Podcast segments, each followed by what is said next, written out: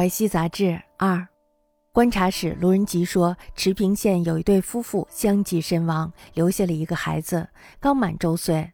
死者的哥哥嫂子都不怜悯不照顾，快要饿死了。忽然间呢，一个少妇推门而入，把孩子抱在了怀里，骂死者的兄嫂说：“你们的弟弟夫妇尸骨未寒，你们两个人怎么能狠心到这种地步呢？不如把孩子交给我，还能找到一个活命的地方。”他带着孩子离开了，谁也不知道他去了哪里。邻里都亲眼看到了这些。有一个了解内情的人说，那个弟弟在世的时候常和一个狐女亲昵，估计那个狐女是不忘旧情来探望他们留下的孤儿吧。这个狐女与张四喜的狐妻很相似。卢观察人吉言，池平有夫妇相继死，遗子抚周岁。